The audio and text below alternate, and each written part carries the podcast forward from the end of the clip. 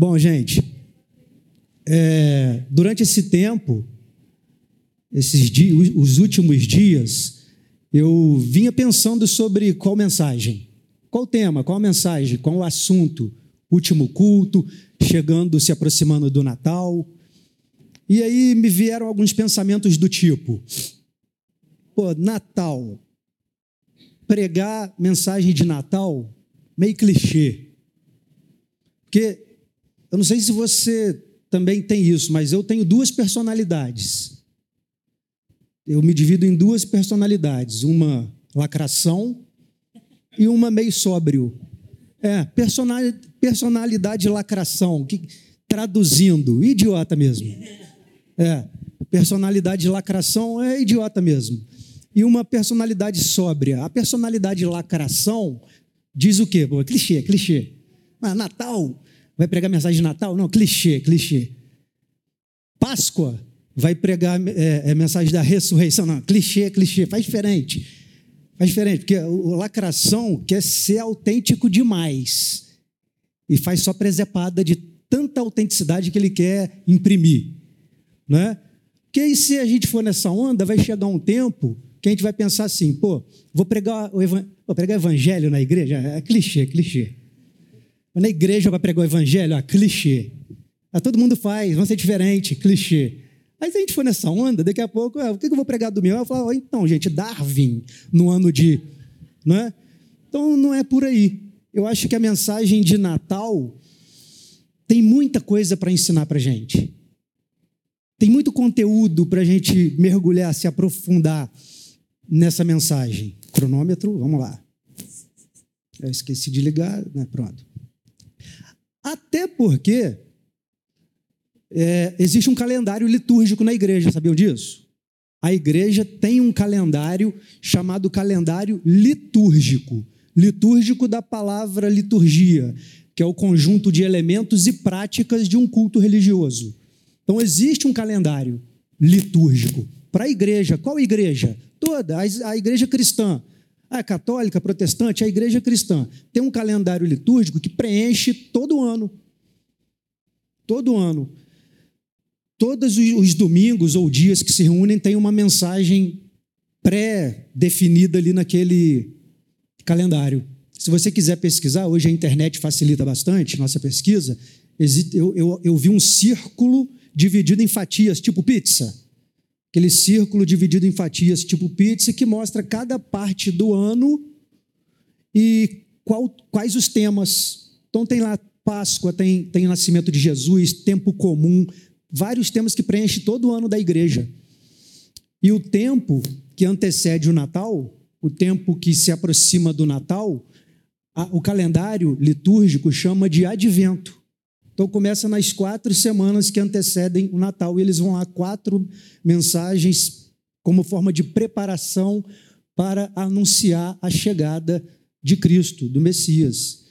Então muita gente pode pensar isso é muito engessado, ai para que isso? É muito é muito sistemático, é muito institucionalizado. Não é bem assim, porque se você for parar para pensar, você usa calendário para tudo. A gente usa calendário para tudo. O nosso calendário do dia a dia não é o litúrgico. A gente usa o calendário que a gente conhece como calendário gregoriano, né, que foi não criado, mas reformulado por um papa chamado Gregório, Papa Gregório XIII, que deu uma mudada num calendário que já existia, né? e a gente usa até hoje o calendário gregoriano. Né? Na época de Roma era outro, era o calendário juliano. Calendário gregoriano a gente usa, e o nome gregoriano é com referência ao, a esse Papa tre, Gregório XIII. Né? Antes era o Juliano, mas quem criou não foi ninguém chamado Juliano, foi um astrônomo e deu a, a, a homenagem a Júlio César, por isso que era o calendário juliano. Né? Então, se você parar para pensar, tudo é calendário. Você vai planejar uma viagem, olha o que? Calendário. Né? Vai olhar feriado para saber se pode emendar um passeio ou não, vai olhar o que? Calendário. Então, tudo na vida é calendário. Né? Então, o calendário litúrgico para a igreja tem essa serventia. Né? segundo o calendário litúrgico, eu vou reproduzir as mesmas palavras que eu encontrei na explicação do calendário litúrgico, que diz que o advento, a chegada do Natal, é um tempo de preparação, alegria e expectativa, onde os fiéis, esperando o nascimento de Jesus, vivem o que? O arrependimento e promovem o que? A fraternidade e a paz. Né? Então, esse é o momento do advento. Então, antes de dar prosseguimento aqui sobre se comemorar Natal é pagão ou não, e a Denise falou isso aqui no pré-culto, né? olha como que as coisas se conectam, né? Que bacana que as coisas se conectam. Antes de, de dar prosseguimento, podemos orar? Se você quiser se colocar de pé, sentado mesmo, fique à vontade. Senhor Deus e Pai, obrigado por este momento aqui separado para nós. Pai, temos hoje a alegria de estarmos aqui para compartilhar de mais um culto último do ano. E nessa época, nossos corações, ouvidos acabam ficando mais sensíveis mesmo. Então, que o Teu Espírito Santo use isso em nosso favor para que possamos entender que haja uma virada de chave na nossa consciência com relação a quem o Senhor é e com relação ao que o Senhor quer de nós. Então, que o Senhor possa nos ajudar a compreender, Pai especialmente me ajudar, Pai. Me ajude a entregar algo que possa fazer sentido, algo que, algo que possa fazer diferença, algo que possa ter um significado, para que, para que possamos aplicar como prática, para que possamos assim dar testemunho de quem o Senhor é. Obrigado por tudo que o Senhor fez, faz e fará. Em nome de Jesus, amém. Mas e aí, gente, vamos lá. Aí a Denise falou aqui no pré-culto sobre. E aí, já, já passamos da idade, né? Já passamos da idade desses questionamentos. Pô, dentro da igreja tem esse debate. Dentro da igreja tem esse questionamento. Comemorar Natal é pagão? Como assim, gente? É, é existe esse debate, essa discussão, principalmente com relação aos elementos. Eu acho que existem também questões de datas, mas os elementos também contribuem muito para isso, não é? Ah, o 25 de dezembro. Ah, nem foi o dia que Jesus nasceu. Sim, a gente sabe disso. Nem foi o dia que Jesus nasceu. Mas aí muita gente diz: é, mas peraí, 25 de dezembro, lá em Roma, se comemorava, é, era um dia dedicado ao Deus Sol. Sol, invicto era o nome dele, Sol invicto. Era um deus romano que era adorado nesse dia. Aí a igreja pegou, trouxe o paganismo para dentro da igreja. A gente tem que ter cuidado para pensar nessas coisas, porque existem, existem situações que são ressignificações. O que é uma ressignificação? Dá um novo significado. Então, naquele tempo, a igreja estava se expandindo, o número de cristãos estava aumentando. Então, é, uns dizem, ah, foi a, a, a incorporação de elemento pagão ao culto.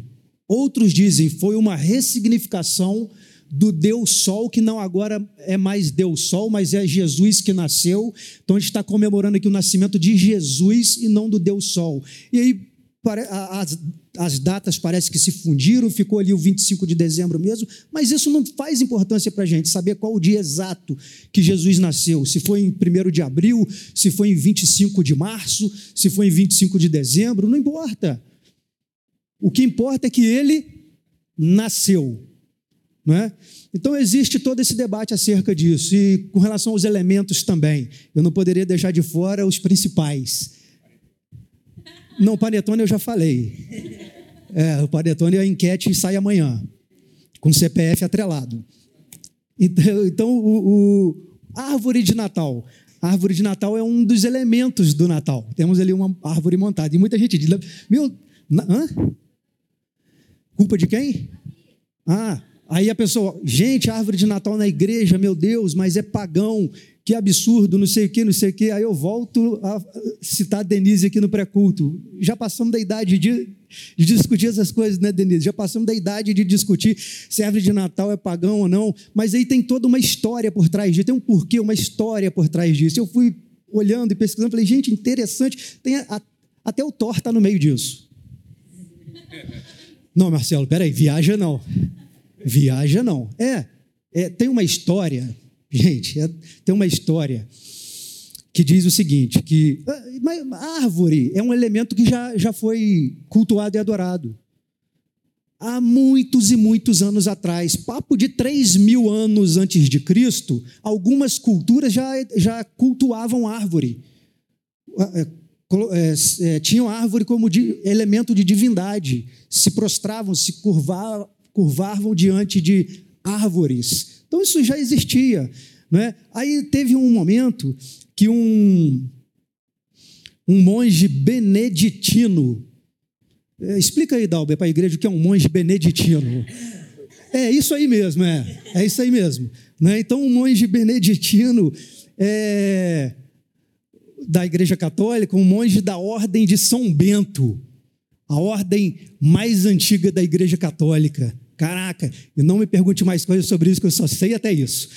Então, no momento, ele foi até um local na Alemanha e viu que existia uma cultura muito forte ali de adoração e culto prestado a deuses da cultura nórdica. Cultura nórdica. E existia num lugar uma árvore, uma árvore onde as pessoas iam uma vez por ano fazer uma celebração, uma festa para cultuar e adorar aquela árvore. Chamavam até de carvalho sagrado de Odin. Uau! Thor no meio da parada aí, ó. Aí, todo ano, hã? Vingadores, todo ano, ele, gente, é fato, todo ano eles se reuniam para celebrar é, esses deuses e se prostravam ali diante da árvore, que, ela, que era a árvore que tinha até um nome próprio, mas codinome Carvalho Sagrado de Odin, onde supostamente Odin adquiria poderes ali para poder compreender os homens, os outros deuses e tal. Nesse evento, nessa comemoração anual, era banquete, era festa, era tudo, mas havia o sacrifício de uma criança todo ano. Todo ano era preciso sacrificar uma criança aos pés ali da árvore. Então o carrasco pegava um martelo, martelo do, do tipo do Thor mesmo, e sacrificava a criança ali todo ano. Até que um dia esse padre beneditino, que foi muito bem explicado aqui, inclusive pelo Dalber, que ele chegou até esse local e viu aquilo, gente, não, peraí, não, isso não pode, que loucura é essa? Não, não vai acontecer mais isso. E ele, tomado por aquele sentimento de tem que fazer alguma coisa, ele chegou num dia onde era o dia da celebração do movimento, onde haveria ali o sacrifício da criança.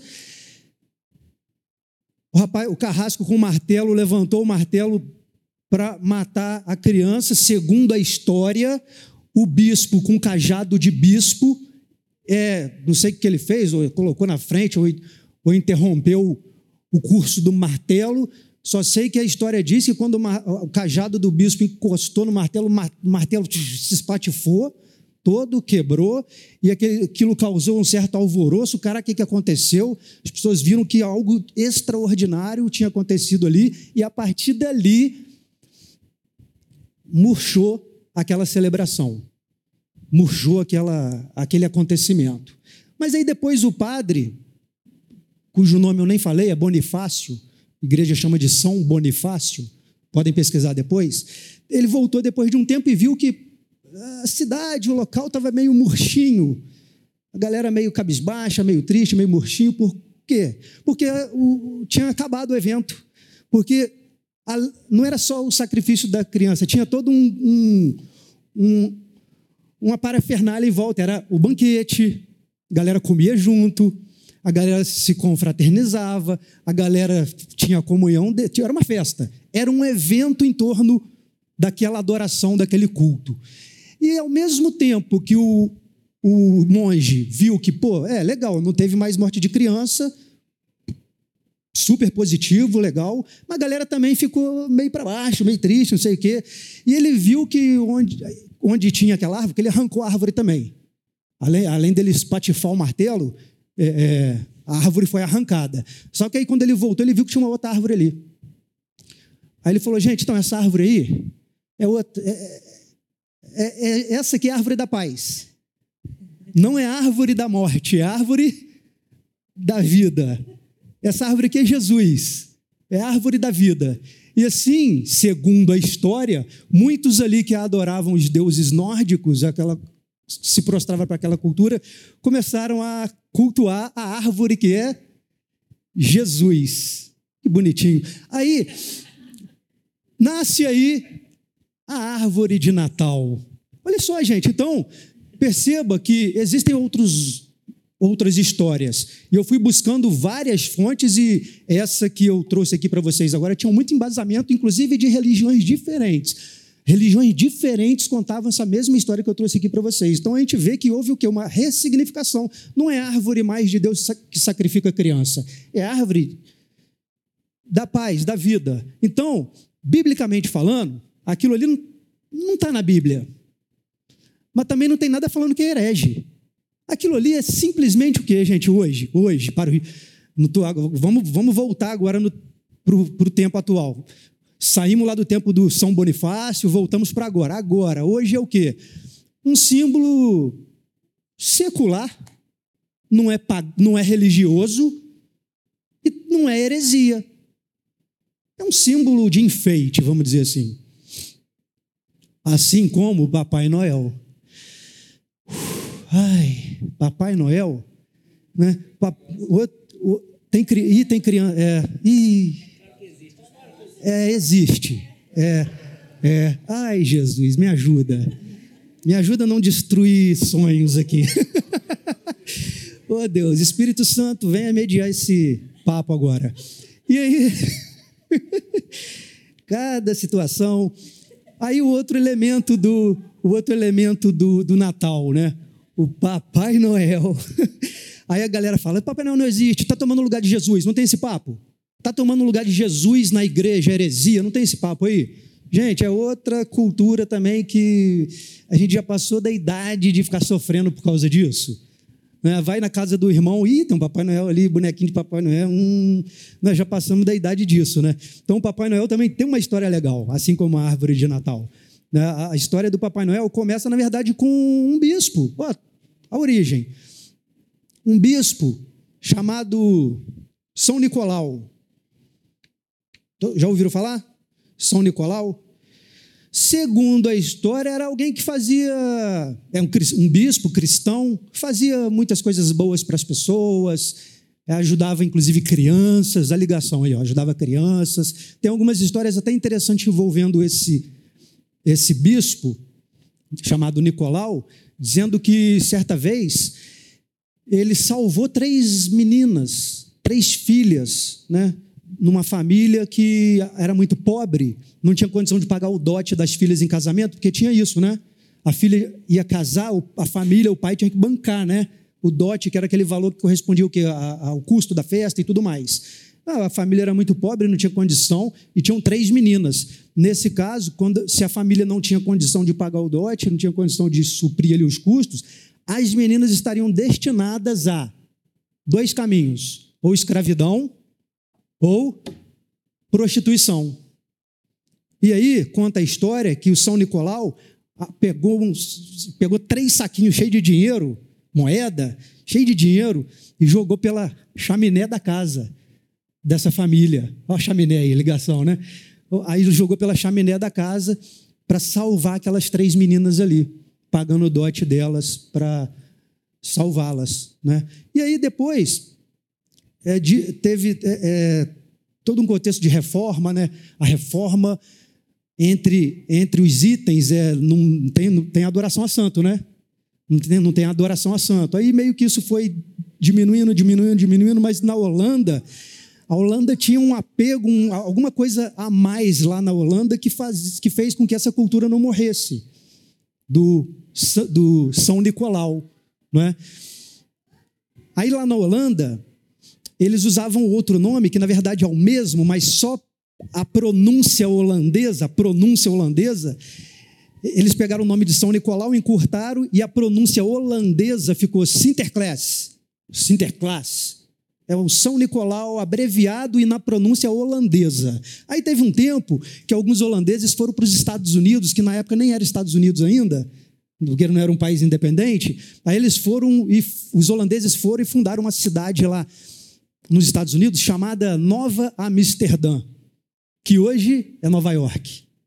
Então, lá na Nova Amsterdã, que hoje é Nova York, continuou essa cultura de adoração a Sinterklaas. Sinterklaas é o São Nicolau. Tinha dia dele, dia de São Nicolau, que não era nascimento de Jesus, não era Natal, era dia de São Nicolau.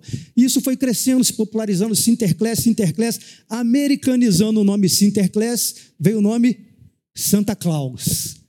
Né? Isso foi crescendo, crescendo, até que algumas pessoas começaram a desenhar, criar imagem em torno desse Santa Claus. Pessoas começaram a fazer desenhos, imagens do Santa Claus, como um senhor de barba branca, né, porque, segundo a história também, uma, uma aparência ligada a São Nicolau. O senhor de barba branca, aí, as bochechas rosadas, gordinho, roupa, roupa vermelha foi incrementada, e essa cultura foi crescendo, crescendo, até que, até que, na década de 30, do nosso tempo, 1930, do nosso tempo, a Coca-Cola estava num momento que não estava vendendo bem é, inverno, eles queriam alavancar as vendas. Era muito frio, ninguém ia beber refrigerante. Aí o que a Coca-Cola fez? Percebeu que tinha uma cultura muito, muito rica e a galera muito fiel a esse santo. Ah, eu já sei, colocar ele como garoto propaganda. Aí botou Santa Claus, garoto propaganda da Coca-Cola, com aquele rosto de bochechas rosadas, barba branca, gorro vermelho, roupa vermelha. Daí se espalhou pelo mundo o Papai Noel. Deus da Nádia? Ah, da Coca-Cola. Tá. Depois o Serginho corta, Nádia, não precisa bater nele, não. Então, o... e aí veio o, a cultura de Papai Noel. Sabe, então, gente, é... eu acho que nós já conseguimos ressignificar tanta coisa mediante Jesus, que já passou o tempo da gente discutir se árvore de Natal pode ou não pode, ou se Papai Noel é pagão ou não é pagão, não é? Mas e então, comemoramos ou não comemoramos o Natal? Aí eu vou pedir o Serginho para colocar ali no vídeo um versículo que vai ajudar a gente. Colossenses 4. Ali está Deuteronômio. É. E verdade, deixa aí, não tira não. É, isso mesmo. É porque lá em Deuteronômio, Deuteronômio, só Jesus, tem um, um versículo que, as, que a galera usa para falar que a árvore de Natal não pode. Voltando ali, ó. Não ergam nenhum poste sagrado, é, além do altar que construírem honra ao Senhor, seu Deus, e não levantem nenhuma coluna sagrada. Tem Bíblia que fala árvore mesmo, tá? Tem versão que coloca árvore. Nessa versão aí não está, não. E não levanta nenhuma árvore sagrada, pois isto é detestável para o Senhor. Aí a galera usa esse, esse versículo para bater na árvore de Natal. Ali era uma outra situação. Estava se referindo à galera que se prostrava mesmo diante da árvore. Aqui ninguém vai ajoelhar diante daquela árvore ali. Né? Então, beleza. Agora sim. É, espero que não. Colossenses 4. Olha só, numa carta que Paulo escreveu aos Colossenses, numa situação onde ele estava preso, é claro que ali era um outro contexto, mas que a gente pode aplicar para essa mensagem. Paulo disse assim: ó, sejam sábios no procedimento para com os de fora. Aproveitem ao máximo o que? Todas as oportunidades. Todas as oportunidades. Aí, eu pergunto a vocês: que época do ano que os nossos ouvidos, que época do ano que o nosso coração está mais sensível para uma mensagem do Evangelho. É agora. E por que, a gente vai deixar de pregar? Porque Natal é pagão? Sendo que Paulo diz para a gente aproveitar todas as oportunidades para levar a mensagem. Não é? Mas qual é a mensagem? Qual é a mensagem de Natal? A mensagem de Natal é Emanuel. Essa é a mensagem de Natal. Emanuel. Mateus relata isso no capítulo 1, fazendo referência inclusive a uma profecia muito antiga. Papo de 800, an 800 anos de, antes de Cristo, mais ou menos, mais ou menos antes de Cristo, lá em Israel tinha um rei chamado Acais. Um rei chamado Acais. E teve um momento lá que ele estava aflito, estava nervoso, estava com medo, porque tinha uma galera que já estava cercando para poder invadir. Tinha um exército que já estava pronto para invadir, destruir a Cais e seu reinado. E ele estava muito aflito, aí Deus percebe, vê aquilo e manda quem? Manda Isaías, o profeta. Manda Isaías, o profeta, falar lá com Acais. Vai lá, dá um recado para ele. Fala para ele não ficar assim, não. Para ele calmar, não ficar tenso, não, que vai dar tudo certo. E fala para ele, inclusive, pedir um sinal. Aí Isaías vai lá, até Acais, fala com ele, ó, toda a parte de Deus, vem aqui, fica tranquilo, não vai acontecer nada. E, inclusive, Deus te autoriza a pedir um sinal, um sinal das maiores alturas, das maiores profundezas que tiver. Pede um sinal. E aí, Acais, colocar Deus à prova nada. Vou fazer isso não, vou colocar Deus à prova não. Falou com Isaías. Aí Isaías, então tá, quer falar não? Então eu vou falar. Uma virgem ficará grávida e dará à luz um filho, e esse se chamará Emanuel.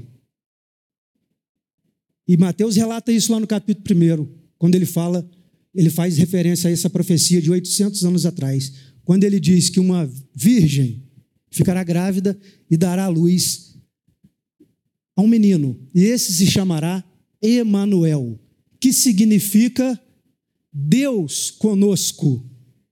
Emanuel é Deus conosco. Não é Deus comigo. É Deus conosco. Não é Deus com o sacerdote. É Deus conosco. Não é Deus com o líder. É Deus conosco. Esse é Emanuel. É Deus conosco. É Deus para nós, é Deus por nós, é Deus em nós. Esse, essa é a mensagem de Natal. Porque existe uma grande diferença entre Deus lá, lá no trono, lá nos céus, lá em qualquer lugar, e Deus aqui. Existe uma diferença. Emanuel é Deus aqui. É Deus conosco. Inclusive, João, na primeira epístola, João, primeira epístola de João, capítulo 1, é, aí Isaías, é, é tô, tô, tô meio na vibe mesmo, desligada hoje, né? Então, eu fui falando sem colocar ali. Então, 1 João ele fala assim: o que era desde o princípio, o que ouvimos o que vimos com os nossos olhos, o que contemplamos e as nossas mãos apalparam. Os nossos olhos viram, assim como eu estou vendo essa mesa, assim como eu estou vendo o Washington aqui. João fala: os meus olhos viram, as minhas mãos apalparam, minha mão pegou nele, minha mão tocou nele. No Emanuel, é Deus conosco. Essa é a mensagem de Natal. Talvez o mais importante dessa mensagem seja conosco. Conosco. O que, que, que significa comunhão, estar junto, não estar só. E diante disso eu pergunto: qual é o móvel mais importante da tua casa? É o sofá? É a televisão? A televisão nem é móvel, né? Mas vamos botar no pacote. É a cama. Porque tem muita gente que fala assim no dia de Natal, na noite de Natal, quer saber? Nove horas, oito e meia, já vou estar dormindo, não quero ver nada disso. Não, gente, já, já tiveram essa experiência de, com alguém de Natal, noite de Natal, não, quero dormir, não quero nem ver isso passar, não é uma data boa para mim, quero acordar já no dia 25, nem saber o que passou. Então, para ela, o móvel mais importante da casa vai ser a cama, né? Vai dormir, acabou tudo ali. Mas não, qual o móvel mais importante da casa? A mesa. Porque a mesa, mas lembre-se, A mesa, olha essa conexão deles. a mesa não é Jesus comigo a mesa, é Jesus conosco a mesa. A ideia de coletividade, de comunhão, de estar junto sempre existiu. E aí eu vou pedir o Serginho para colocar, dessa vez não dei mole, vou pedir o Serginho para colocar Gênesis primeiro. Sopa de versículos hoje, hein? Gênesis primeiro. Olha só, então disse Deus: façamos o homem à nossa imagem, conforme a nossa semelhança. Até ali tá bom, façamos. Ué, peraí, Deus estava falando com quem? Não é ele que criou tudo? Aí ele diz: façamos, a ideia de coletividade ali, não estava sozinho. Aí existem algumas linhas aí que dizem que não, Deus estava falando com Jesus e com o Espírito Santo. É uma conversa entre os três ali. É, tem uma linha dessa, né? Mas, é, é existem outras linhas, né? E eu conversei com a Rê a respeito disso, que é a enciclopédia humana viva da capela. E aí, falei, Rê, com quem Deus estava falando? Porque eu também já supus que era com a terra. Deus está falando com a terra, porque é, é Deus falando com a própria criação. Deus conversando com a terra, façamos o homem, porque o homem, se, se você pegar para estudar o corpo humano, você vai ver que os, os elementos que formam o nosso corpo são elementos da terra. O nosso corpo, molecularmente falando, uau, bonito, hein? É, molecularmente falando, é carbono, nitrogênio, até enxofre tem. É, é um conjunto de elementos químicos da Terra. Então, olha que interessante isso. Já havia comunhão ali. Né? E interessante também que Deus, quando cria tudo, ele vê tudo que ele criou e diz que é bom. Tudo que Deus criou, ele disse que é bom. Só uma coisa que não. Hum. Vamos lá, Serginho.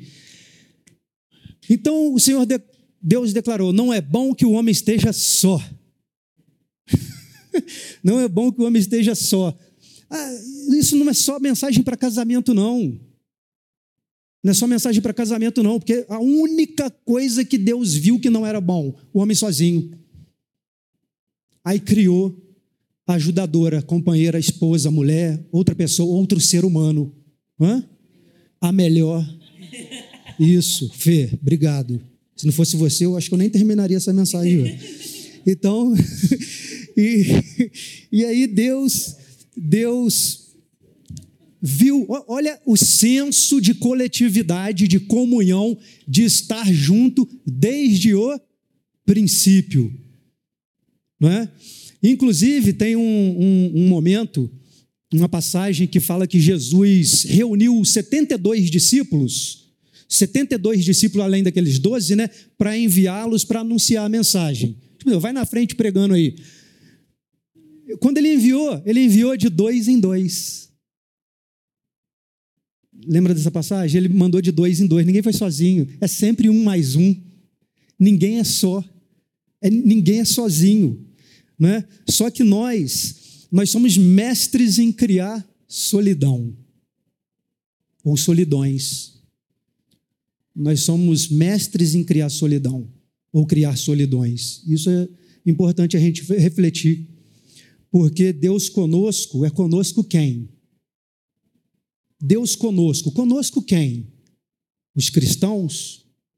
Conosco quem? Só os cristãos? Só os evangélicos? Só os católicos, conosco quem? Deus, quando faz uma aliança com Abraão, ele diz assim: Benditas serão as famílias de Israel na terra. Mentira. Benditas serão as famílias dos cristãos na terra. Está escrito assim? Não. Benditas serão todas as famílias da terra. E essa promessa foi cumprida em sua plenitude em quem? Em Jesus. Todas. Ah, Marcelo, mas tem gente que está fora da presença de Deus. Hum. Cadê meu esboço aqui da, da, da, que o Raul fez? Está aqui. Então, o, o tem pessoas que. A Cíntia ficou até preocupada. Ué, o Raul ajudou na pregação? Calma, Cíntia. Então, é. O, como assim? Existem pessoas que estão fora da presença de Deus? Tem quem está fora, quem não está dentro. Tinha, o Pedro até brincava: quem está dentro não está fora, não está fora. Não tem uma musiquinha, estou fora, não está dentro. Estou dentro, dentro, vou ficar, um negócio assim. Aí. É, aí. aí. Vamos lá. Esse aqui é universo. Esse aqui não é só o planeta. Não é, eu acho que ele escutou eu chamando ele aqui. Aqui é o universo. Planetas, galáxias, tudo que pode existir é isso aqui.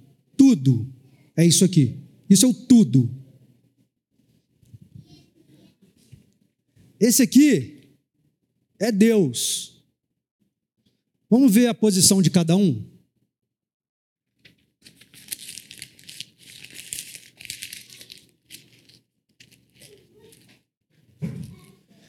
Quem está fora da presença de Deus? Quem está fora da presença de Deus? Ninguém. Ué, Marcelo, mas peraí, existe alguma coisa aí? Sim, existem os que dormem. Existe uma galera que está dormindo. Existe uma galera que acordou. Nós estávamos dormindo. Ou ainda estamos? Viu a diferença? Então, aquele que está dormindo hoje, pode ser que acorde amanhã. O fato é de que não existe ninguém fora da presença de Deus. queira você ou não. não é? Voltando à mesa, que é o lugar de comunhão. A mesa, ela potencializa, ela ajuda a potencializar algumas alegrias. Qual a importância de sentar à mesa? Qual a importância, né, Denise, de ter a mesa cheia? Qual a importância de ter a mesa, pessoas ali em sua volta? Que ela potencializa a sua alegria de que maneira? Você está ali, você pode compartilhar algo com alguém. Acabei de ser promovido. Se eu estiver sentado numa mesa sozinho em casa, eu vou falar que eu acabei de ser promovido para quem? Sabe? Acabou de nascer o nosso filho. Se eu estiver sentado sozinho à mesa, eu vou compartilhar isso com quem? Então a mesa potencializa alegrias da mesma forma que atenua a tristeza ela atenua a tristeza. Porque eu perdi alguém, mas não tem ninguém à mesa comigo. Eu vou dividir isso com quem? Eu vou compartilhar isso com quem? Então, às vezes a gente pensa assim, caraca, às vezes a gente olha algumas invenções. Avião, por exemplo, é um negócio que eu acho extraordinário. Não, gente, avião é coisa de doido. Porque você entra naquele troço gigantesco, pesadíssimo, quando ele decola, dá um frio na barriga danado, aí de repente, o negócio fica paradinho, aí você começa a olhar assim, gente, toneladas e toneladas. É porque eu não manjo de física. Um professor de física vai rir da minha cara. Toneladas e toneladas. Gente, é incrível. Quem inventou esse troço? Aí a gente começa a buscar essas coisas. Cara, o cara que inventou o avião, meu irmão, muito extraordinário. O cara que inventou a internet, o cara que inventou o carro. A maior sacada é quem inventou a mesa. Sabe? Quem inventou a mesa uniu pessoas. Quem inventou a mesa promoveu cura. Entende o significado da mesa? Então, Jesus, ele faz na mesa a dor de algumas ausências serem impossíveis, serem insuportáveis. Porque pode ser que esse ano, o Natal de muita gente, seja o primeiro Natal sem o pai. Pode ser que o Natal de muita gente esse ano seja o primeiro Natal sem a mãe. Pode ser que o Natal de muita gente esse ano seja o primeiro Natal sem o filho ou o primeiro Natal pós-divórcio. Pode ser que o Natal de muita gente esse ano seja um Natal de muita tristeza. Mas a presença de Jesus, o Emanuel, Deus conosco à mesa, atenua e faz com que a dor se torne suportável. Não sejamos nós mestres em criar solidão, porque nós somos mestres em criar solidão. Ah, eu sou a vítima. Não, ele que errou comigo. Como é que eu vou sentar à mesa com ele? Ele tem que, ele tem que me pedir perdão. Ele errou comigo. Sabe? Ele tem que me pedir perdão. Então, não consegue sentar à mesa. Não consegue sentir Jesus com ele ali, fazendo com que a dor seja suportável. Por quê? Porque se coloca numa condição de arrogância às vezes, sabe? E aí cria para si solidão, afasta as pessoas. Então, Jesus, ele é aquele cuja presença faz com que a, a ausência, a dor da ausência seja suportada. Ao mesmo tempo, faz com que as presenças indesejáveis sejam possíveis. Porque muitas das vezes nós afastamos as pessoas. E se Jesus não é, na mesa de Natal, aquele cuja a presença não afasta a dor de uma ausência, ou cuja presença não faz uma outra presença possível, Jesus é na mesa, enfeite. Enfeite. Tipo aquele bonequinho do menino Jesus, deitado na manjedoura. É só um bonequinho de gesso. Não é Deus conosco. Não é Emanuel. Sabe aquela mesa da faísca? onde ninguém suporta ninguém? Sabe quando a família se reúne na noite de Natal para discutir política ou outras coisas e sai uma faiscada danada? Sabe aquela mesa de olhares?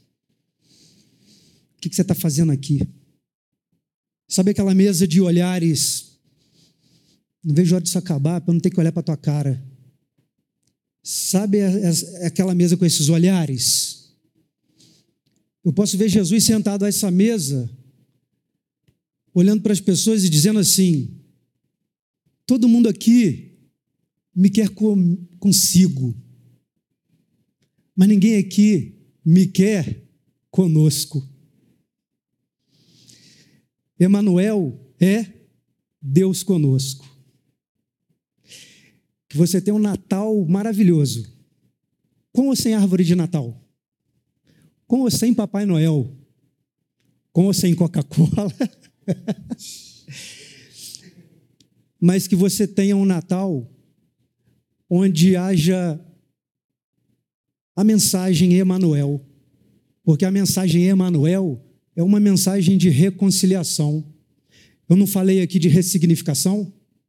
A mensagem Emanuel é Deus conosco, é uma mensagem de reconciliação é uma mensagem de reflexão.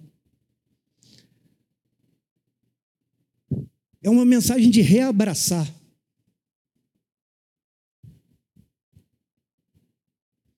Reabraça quem você já não abraça mais. Eu vi um post uma vez que eu chorei, rapaz, eu chorei tanto, mas foi um post tão bobo.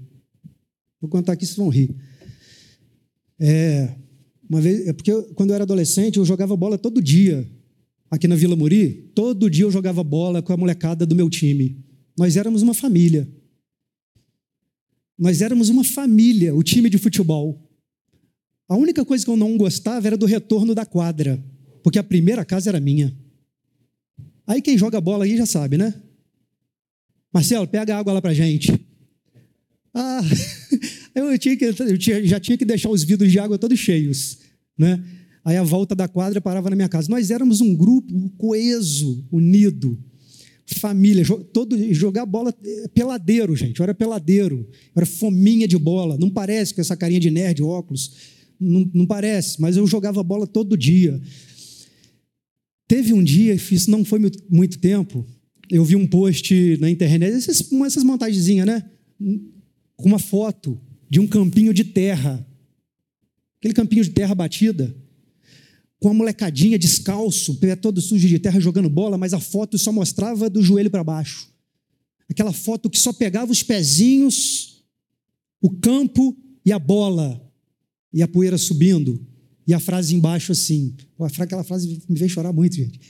A frase assim: teve um dia que você estava se reunindo, teve um dia que você estava reunido com todos os seus amigos e aquela era a última pelada, você nem sabia. Oh, caraca, meu, oh, como eu desabei. Eu desabei porque eu comecei a tentar voltar no tempo para saber quando foi. Quando foi? Eu jogava bola com eles todo dia, mas teve uma partida que foi a última. Foi a última. Aí eu pensei, gente, se eu pudesse voltar no tempo e saber, se eu pudesse voltar no tempo, eu ia, sabe para onde? Para a última pelada. Pelada, para quem não sabe, é partidinha de futebol, tá? É. É. É porque a gente chamava, o, eu chamava o colega para jogar bola. Eu não chegava na casa do colega, Oi, amigo, tudo bem? Vamos jogar bola? Não, pô. Pô, vamos pelar? É, ué, né? Gíria, gíria do peladeiro. Aí, eu, gente, se eu pudesse voltar, se eu pudesse voltar na última pelada, na última, eu ia reunir a galera e falar assim: galera, vem cá, vem cá, vem cá. Hoje é o último dia que a gente está jogando bola aqui, tá? Hoje é a nossa última pelada. A gente não vai jogar mais. Hoje é a última.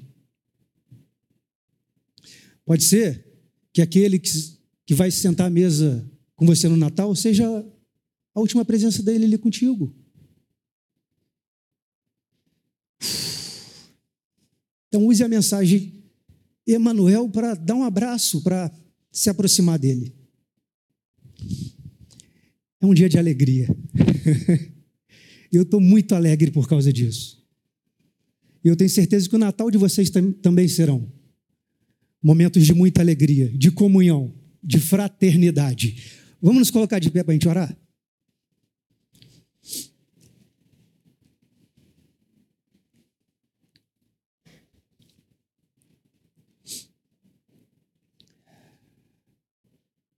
Senhor Deus, obrigado, Jesus porque na maioria das vezes nós esquecemos dos detalhes, das coisas mais simples, mas que têm profundidade e significado muito grande, como por exemplo acordar.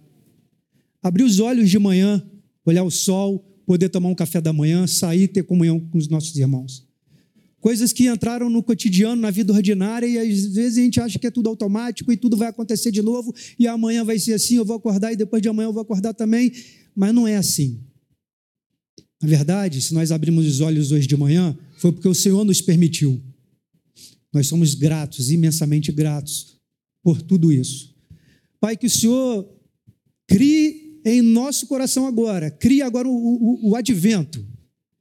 Faça nascer agora, agora o advento no nosso coração, para que possamos esperar em comunhão, promovendo a fraternidade e a paz, para que possamos anunciar com alegria a chegada de Jesus, Cristo, Deus conosco. Abençoa, Senhor, aqueles que não puderam vir. Peço de novo pela vida da Morena, que está lá no hospital, junto com o Fabinho, com Thaís. Nós cremos que o Senhor é o Deus que faz. que faz. Nem existe palavra, verbo para depois disso. Então, que o Senhor nos abençoe, nos leve para as nossas casas possamos voltar aqui para o primeiro culto, Pai, reabastecidos, com, com os ânimos renovados, com a esperança renovada, porque o Senhor nasceu e o Senhor é Deus conosco. Obrigado em nome de Jesus. Amém. Valeu, galera. Amo vocês.